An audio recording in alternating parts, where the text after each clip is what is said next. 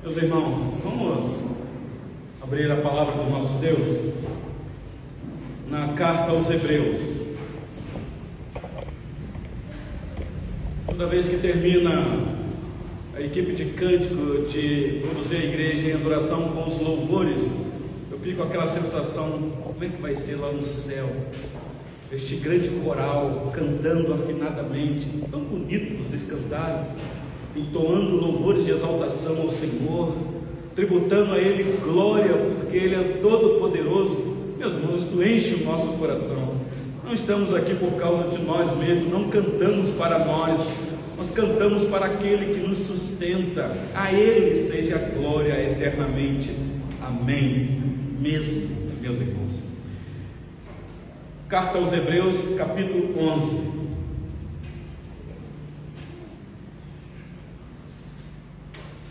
Hoje nós iremos iniciar um dos capítulos mais extensos do Novo Testamento. E um dos capítulos que trata com talvez mais clara descrição sobre fé e fé verdadeira, fé numa pessoa bendita, fé em Jesus Cristo. Então hoje eu quero ler com vocês os três primeiros versículos. Nós vamos tecer alguns comentários aqui, no final tirar algumas conclusões e aplicações, porque na noite deste dia, um domingo atípico, domingo de eleição, os resultados estão quase para serem finalizados e como nós somos uma igreja do centro da cidade, então nós queremos prudência, não ficaremos muito tarde aqui para liberar os irmãos para poder chegar em casa com segurança. Então acompanhe por gentileza a leitura da palavra do nosso Deus. Hebreus 11, de 1 a 3. Diz assim a palavra do Senhor: Ora, a fé é a certeza de coisas que se esperam, a convicção de fatos que se não veem. Pois pela fé os antigos obtiveram bom testemunho. Pela fé entendemos que foi o universo formado pela palavra de Deus, de maneira que o invisível veio a existir das coisas que não aparecem. Até aqui a leitura da palavra do nosso Deus. Vamos orar mais uma vez, meus irmãos. Senhor Deus, nós agradecemos ao Senhor porque chegamos nesse momento do culto que depois de lido o texto, iremos explicar, ó Deus, entendemos que é palavra do Senhor, é a voz do Senhor falando aos nossos corações, nos instruindo, nos exortando, nos alertando e trazendo, ó Deus, cada vez mais convicção de fé e salvação ao nosso coração. Peço que no poder do Santo Espírito, continues a iluminar a nossa mente para termos ouvidos para ouvir o que o Espírito Santo diz a igreja. Uma vez, ó Deus, que ouvirmos a voz do Santo Espírito através deste texto, o Senhor nos dê coragem de viver para não sermos enquadrados apenas como ouvintes da palavra do Senhor. Assim eu clamo por mim e pelos meus queridos irmãos que aqui estão nesta noite. Orando assim no nome do Senhor Jesus. Amém.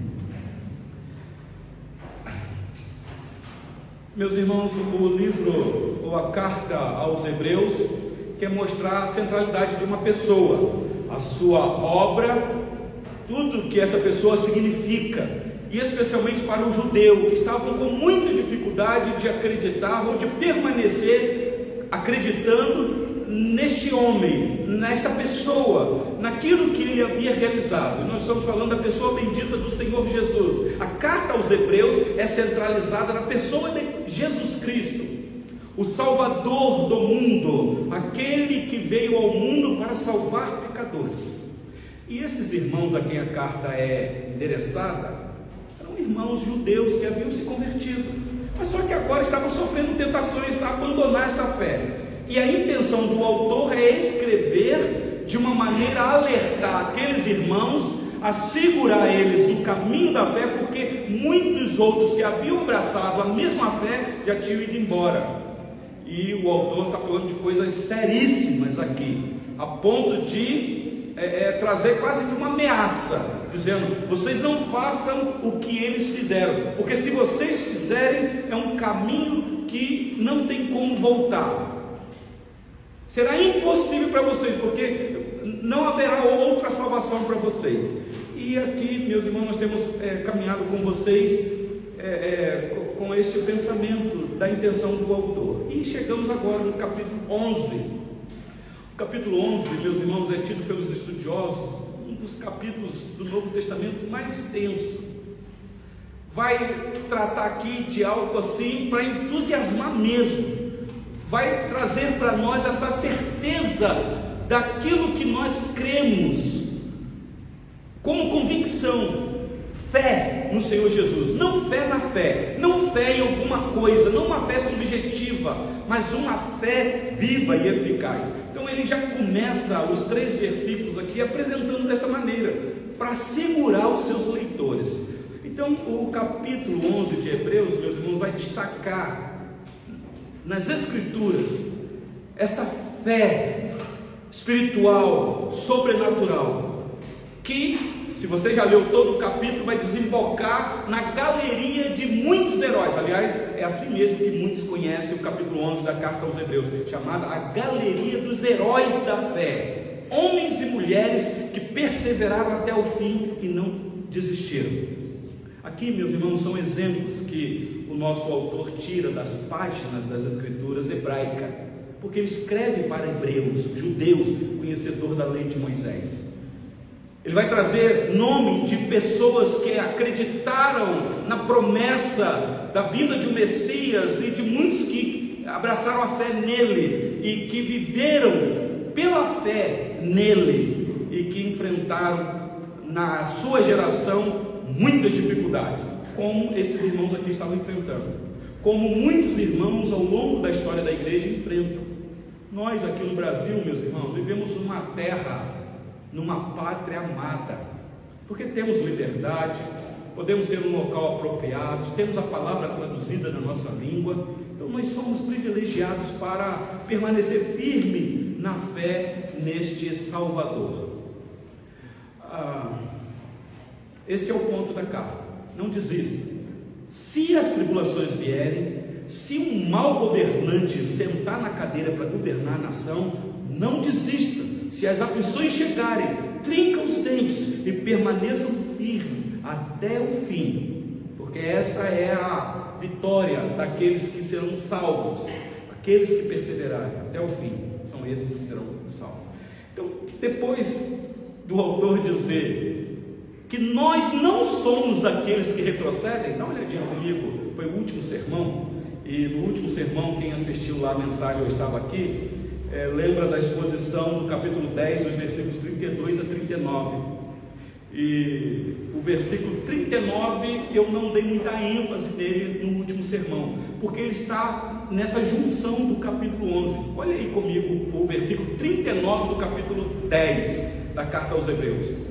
Depois do autor dizer que o justo viverá pela fé, Aí no versículo 39 ele diz: Nós, porém, não somos dos que retrocedem para a perdição, somos, entretanto, da fé para a conservação da alma. E meus irmãos, nós aproveitamos esse momento, hoje, dia 30 de outubro de 2022, amanhã, 31 de outubro, se comemora 505 anos de reforma protestante. Quando um servo do Senhor no passado, à luz de vela, num período de grande aflição, ele lê nas Escrituras, não aqui em Hebreus, mas lá em Romanos capítulo 1, versículo 16, que o justo viverá pela fé. Então ele entendeu que o justo é aquele que foi justificado, que foi declarado justo, e a vida dele não é uma vida para alcançar benesses da parte de Deus por aquilo que ele faz. A fé que foi dado a ele faz com que ele pratique boas obras, porque Deus já o salvou. E este homem entendeu isso. E ele olhou para o sistema religioso da época e disse: o sistema está na contramão. E aí então veio um grande protesto, meus irmãos, chamado protesto de Lutero. Por isso que os evangélicos até hoje é chamado de protestante, por causa daquela coragem de um homem numa época muito perigosa, afixou na porta da igreja de Wittenberg teses que defendiam exatamente este ponto de que a nossa vida é uma vida pautada pela fé que Deus traz ao nosso coração. Então, aquele que tem fé verdadeira não vai retroceder. O autor aos Hebreus vai dizer para os irmãos: vocês enfrentam a dificuldade, porque o verdadeiro crente não abandona, ele não vai embora, ele fica, ele trinca os dedos, porque ele sabe que não tem outro caminho. Porque muitos poderiam pensar: puxa vida, mas cadê aquele meu irmão que estava aqui comigo? Ele abraçou a mesma fé e agora ele foi embora. Isso abala a gente, meu irmão. É assim até hoje. Às vezes nós estamos aqui na igreja, a gente está acostumado com o irmão, é, canta com a gente, ora, contribui, vive, mas daqui a pouco acontece alguma coisa, alguma aflição e o irmão vai embora. E a gente fica pensando assim: puxa vida, o que aconteceu com o irmão? Será que vai acontecer comigo também? Então a carta é para alertar. Se de repente no nosso meio alguém se levantar e ir embora e for dar as costas para o Senhor Jesus, você tenha certeza que esse não foi justificado pela fé. Esse não era dos nossos, porque se fosse, ficaria. Então hoje eu quero ver com vocês esta realidade desta fé maravilhosa, meus irmãos. O autor vai dizer que os que são de Deus permanecem na fé, porque os que retrocedem, os que viram as costas para Deus e apostatam desta fé, jamais conheceram a Deus. Então, o texto que nós lemos vai nos mostrar a fé explicada.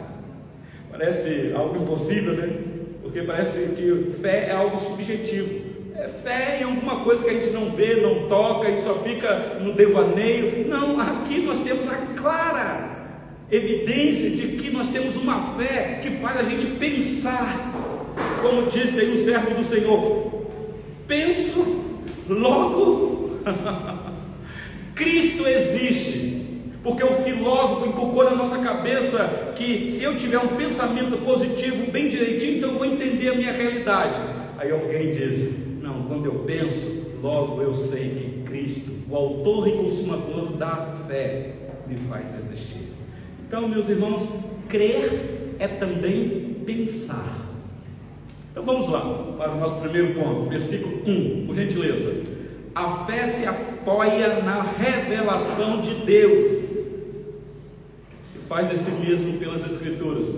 Não é uma fé que vem do alto e cai na cabeça de quem quer que seja. Hoje a fé nossa se apoia nas Escrituras, neste livro que nós temos nas nossas mãos. 66 livros 39 no Antigo e 27 no Novo, me ajuda aí. Diz assim o primeiro versículo, Hebreus 11, 1.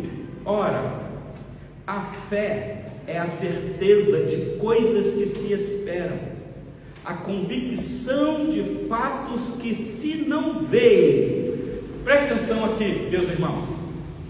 A fé não é a certeza de alguma coisa desconhecido não é. Mas é a expectativa de algo que ainda está invisível. São coisas invisíveis que ainda não aconteceram, mas que são realidades que nós podemos viver na expectativa. Por isso nós oramos, meus irmãos. Oramos por cura, oramos por milagre, oramos por transformação, oramos por uma intervenção de Deus, oramos por uma visitação dos céus é, no nosso coração, na nossa igreja, porque nós cremos, meus irmãos, no invisível, não naquilo que não existe, mas naquilo que ainda não aconteceu. Por isso, orar. Não desista da tua vida de oração. É uma bênção, meus irmãos, você saber que você tem um Deus que você pode contar com Ele quando você está passando por dificuldade. Esta palavra caiu assim, meus irmãos, como um presente do céu para, dos céus para esses irmãos que estavam sofrendo demais, que estavam meio confusos. Que perseguição é esta? Eu abracei uma fé que diz que é uma fé em alguém que é todo poderoso e olha a minha situação. É como o autor dizendo: não desista, continue crendo, porque nós temos um Deus todo-poderoso e as coisas podem acontecer, Deus pode nos surpreender.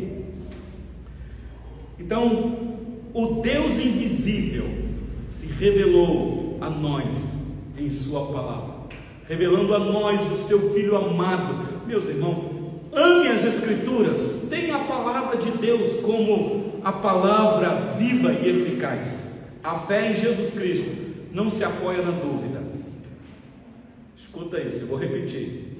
A fé em Jesus Cristo não se apoia na dúvida, e sim numa certeza inabalável, inalterável.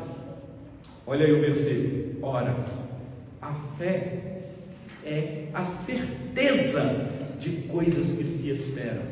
Fé e esperança. Olha que coisa maravilhosa. Se fosse só fé, meus irmãos, a gente ficaria desesperado. Porque a gente fala assim: peraí, fé, mas eu posso esperar? Claro que pode a esperança daquilo que ainda não aconteceu, daquilo que você não está vendo. A fé tem Deus, meus irmãos, como alvo e tem a sua palavra como fundamento. Por isso é que você ter fé, na fé não vale de nada, porque você precisa de fundamento para essa fé. E qual é o fundamento? A palavra de Deus. Se você não medita nesta lei dia e noite, como é que você vai ser fortalecido na fé? Você já participou de reunião de oração que o irmão diz assim, pastor, ô irmão, eu queria que orasse comigo, eu queria que pedir que Deus aumentasse a minha fé. Vocês lembram que uma vez os discípulos falaram isso? Ah, Senhor, então aumenta a nossa fé. O Senhor Jesus falou assim: Ah, se vocês tivessem convicção clara do que é fé, se tivessem fé do tamanho de um grão de mostarda, algo minúsculo, meus irmãos, não é o tamanho da fé, é a convicção, é a certeza, é a esperança que você tem no Deus que te deu a fé. Não é a fé que faz as coisas acontecerem, Então, fé sem esperança, sem promessa de Deus, não é fé verdadeira. É apenas um pensamento positivo. Conhece? Dizer, não, acredita, acredita, pensa positivo, que, é que vai dar certo. E aí então vem até cantar aquele louvor: Vai dar tudo certo, te induzindo a pensar positivo. Meus irmãos, nós não somos desse caminho, não. Pensamento positivo é bom, psicologia já explicou isso, faz bem. Você ficar pensando só em coisa ruim vai trazer mesmo desânimo para você. Então você tem que pensar em coisas boas. O apóstolo Paulo ensinou a gente isso. Pensar naquilo que é amável, naquilo que é justo, naquilo que é de boa fama, se algum louvor existe, alguma virtude, seja isso que ocupe o teu pensamento. Mas ele não está falando de pensamento positivo. Ele está falando de você confiar em Jesus, para que você não viva ansioso.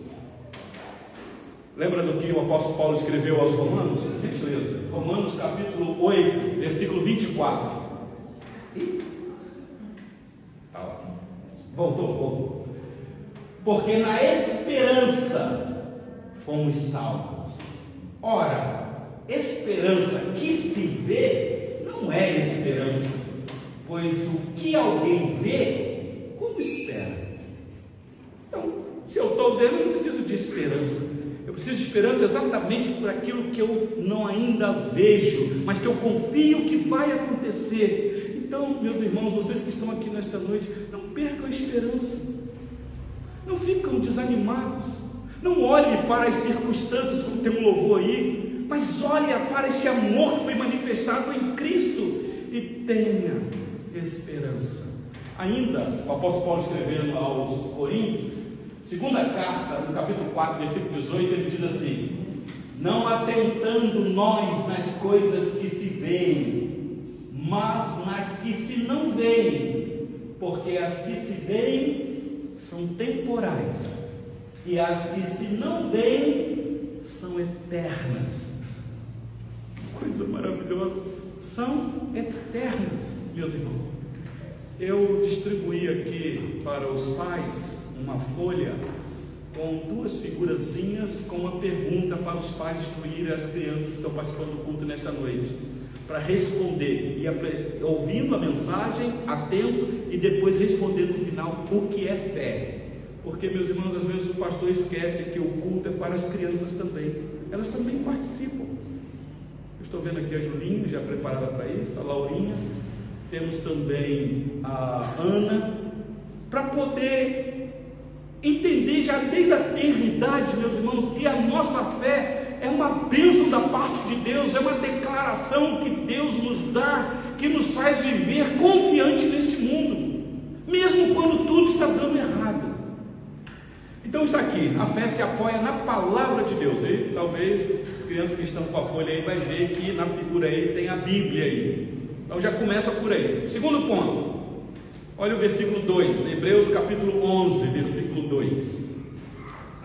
Diz assim a palavra do Senhor: Pois pela fé os antigos obtiveram bom testemunho.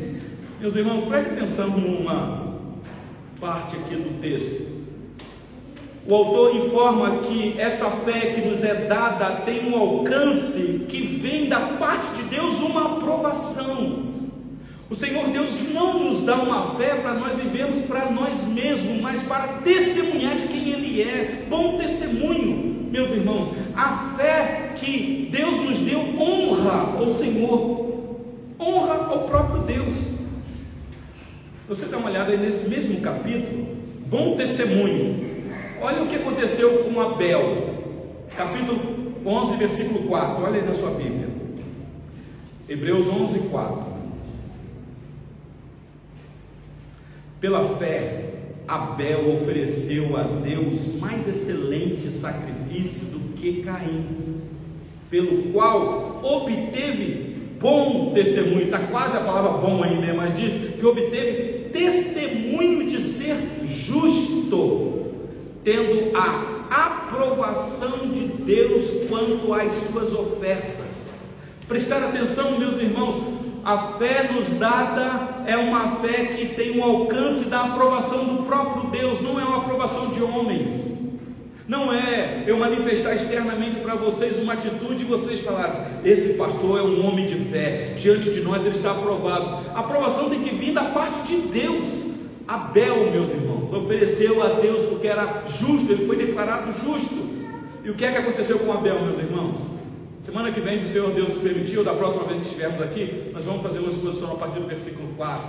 Já começa aí com este herói da fé, com o primeiro mártir, por assim dizer, por causa da sua fé. Mas diz o texto que ele então foi aprovado diante de Deus. Olha o versículo 39. Hebreus 11, 39. Diz assim: Ora, todos estes que obtiveram bom testemunho por sua fé, não obtiveram, contudo, a concretização da promessa. Quando chegarmos aqui, eu vou explicar melhor. Depois de ele apresentar a galeria dos heróis da fé, diz que todos eles obtiveram bom testemunho por sua fé não foram, não foram covardes, não retrocederam, não abandonaram, não pararam no caminho, eles abraçaram a fé, enfrentaram as aflições e continuaram. Meus irmãos, é assim até hoje. Quem é cristão de verdade aqui, e quando eu falo os cristãos de verdade, eu estou pressupondo que é todo mundo, sabe disso mesmo. Quando você estava lá no mundão, você que veio do mundo, tudo parecia tranquilo, estava em paz, aparentemente, vivendo lá, tinha boas amizades, as coisas pareciam que estavam dando tudo certo para você, de repente, o Espírito te alcançou com a mensagem salvadora, e você então se curvou e passou agora a fazer parte da família da aliança. Eu tenho quase que a certeza absoluta que as aflições chegaram, bateram na sua porta. O caminho apertado veio, os espinhos, a luta, não estou dizendo que é o tempo todo assim, meus irmãos. Nós sabemos que o Senhor Deus de vez em quando dá uma folga para nós. Ele é bondoso, ele é misericordioso. Mas a vida do cristão é esta: te prepare para as aflições. Porque neste mundo você vai ter aflição. Mas tem bom testemunho. Quase que dá para falar isso, né? Bom ânimo. O Senhor Jesus dizendo: Eu venci. Por isso que a nossa fé, meus irmãos, é nele, no crucificado, naquele que venceu a morte naquele que venceu a pior das aflições. Então, persista, diz aqui o autor aos irmãos. Olha, a fé é dessa maneira, porque ela produz bom testemunho. E os antigos obtiveram. Meus irmãos, aqui é um grande testemunho para nós. Estamos lendo testemunho de pessoas que perseveraram até o fim, deram bom testemunho. A pergunta que nós fazemos é: como é que vai ser a nossa geração? O que é que vão falar de nós na futura geração? São homens e mulheres que, como diz aqui, obtivemos bom testemunho da nossa fé? Pare e pense nisso, meus irmãos. Tipo de cristianismo nós estamos vivendo hoje? Que tipo de testemunho ao mundo eu estou é, passando? Então, eu volto a dizer: a nossa fé honra a Deus, honra ao Senhor, e Deus honra esta fé que Ele mesmo nos deu. Preste atenção que eu disse que Ele honra a fé que Ele nos deu. Claro, se Ele deu a fé, Ele está honrando a você. Mas essa fé que Ele te dá é para você honrar Ele. Por que tudo isso, meus irmãos? Sem fé é impossível agradar a Deus. Não é isso que está no versículo 6? Olha aí comigo. Hebreus 11, 6. De fato, sem fé é impossível agradar a Deus. E por último, meus irmãos, está aí no versículo de número 3, olha aí comigo. E as crianças ficam atentos aí agora, porque está caminhando para a conclusão. Versículo 3 diz assim: Pela fé entendemos que foi o universo formado pela palavra de Deus, de maneira que o invisível, que o visível veio a existir das coisas que não aparecem. Meus irmãos, o, o autor mexe aqui com a gente, talvez mexendo com os céticos, com aqueles que têm um entendimento equivocado da origem de tudo, de como funcionam as coisas. A fé, meus irmãos, em Cristo nos leva a compreender a origem do universo. Você, cristão, deveria entender isso não deveria ser influenciado nas universidades ou nas escolas de que o universo é produto de uma explosão cósmica espontânea, que as coisas foram entrando por acaso no eixo, as coisas foram acontecendo. Nós viemos do nada, quando não o homem surgiu de um processo evolutivo, de um alguém que a gente nem sabe, que a ciência batizou um nome tudo estranho, e aí você vem daquilo evoluindo, está indo se evoluindo até hoje, e vai continuar evoluindo até milhões de anos. A fé que nos é dada em Jesus Cristo nos faz compreender a origem de tudo, diz o autor. Ele está mexendo aqui com seus leitores. Esta fé reconhece o poder de Deus. Meus irmãos, pela fé, nós entendemos sim que o universo insondável, muitas vezes inexplicável, não aconteceu simplesmente e nem nunca existiu para sempre. A Terra ou digo, o planeta, ou o cosmo, ou o universo, não é, meus irmãos, eterno, ele foi criado, ele teve um início. Eternidade é atributo de Deus, só Deus é eterno, e Ele é eterno de eternidade a eternidade. Agora, o universo foi criado, a matéria não é eterna. João, ah, o Evangelho de João, capítulo 1, versículo 3, diz assim: ah, Vocês sabem que o evangelista João está quase repetindo o Gênesis, capítulo 1. Mas só que ele quer mostrar agora que a criação, com a vida de Cristo, tomou, parece, uma, uma nova proporção. Então ele pega aquele evento que Moisés registrou em Gênesis capítulo 1 e agora ele vai dizer: Olha, todas as coisas foram feitas por intermédio dele e sem ele nada do que foi feito se fez. Porque ele é o Verbo encarnado, a palavra de Deus estava lá e tudo que existe foi pela boca proferida dele e mais, tudo foi feito para ele.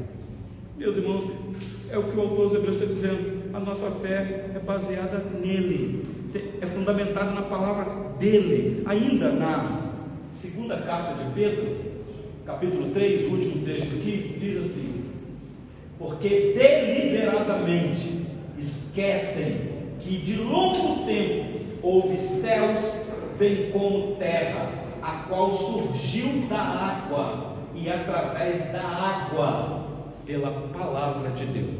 Aqui é porque Pedro está sendo cobrado sobre a volta de Jesus. O primeiro século, o povo já está dizendo, está demorando demais. Pensa hoje no século 21.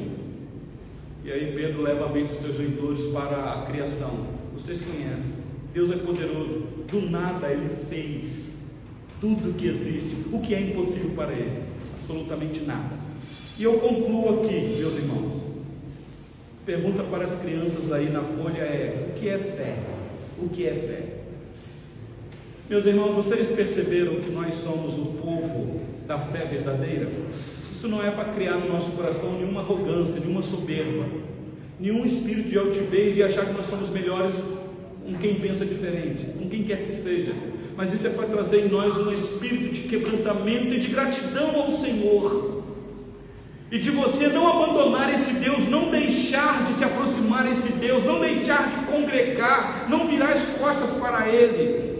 E você faz isso, meus irmãos, se aproximando dele pela oração onde você estiver, sem cessar, em todo o tempo, ore, ore. Meus irmãos, no século 21 está sendo manifestado o desânimo dos cristãos em oração. Foi feita uma pesquisa aqui na cidade de Betim, pelo conselho de pastores aí, eu vi uma notícia aí, alguém falou que existe cristão que passa um dia inteiro sem orar. E a mesma pesquisa foi elaborada para a leitura das Escrituras, que existem cristãos que passam o dia inteiro sem meditar na santa lei do Senhor. Meus irmãos, que tipo de evangelho nós estamos nos transformando? Como é que nós vamos influenciar a sociedade desse jeito? Como é que nós vamos manifestar o poder de Deus desse jeito? Como é que Deus vai nos visitar com poder e graça desse jeito, meus irmãos? Porque a fé que Ele nos deu agrada ao Senhor, dá bom testemunho. Então, talvez a grande lição aqui é não deixe de orar. Como é que está a tua vida de oração? Entra para o teu quarto, fecha a porta e ore secretamente. Teu pai, que vê secretamente, vai lhe recompensar. Não desista da tua vida de oração. Não desperdice tempo. Ore.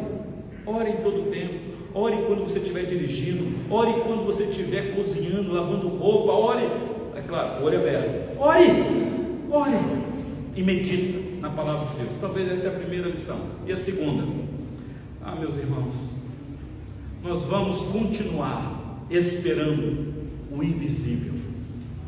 Não queira ver as coisas acontecer para acreditar. Tenha esperança. Há uma promessa de que Cristo irá se manifestar, meus irmãos. Os céus irão se fender e Ele virá com poder e glória. Mas faça isso bem convicto do que você quer e que o mundo pense o que quiser de nós, meus irmãos.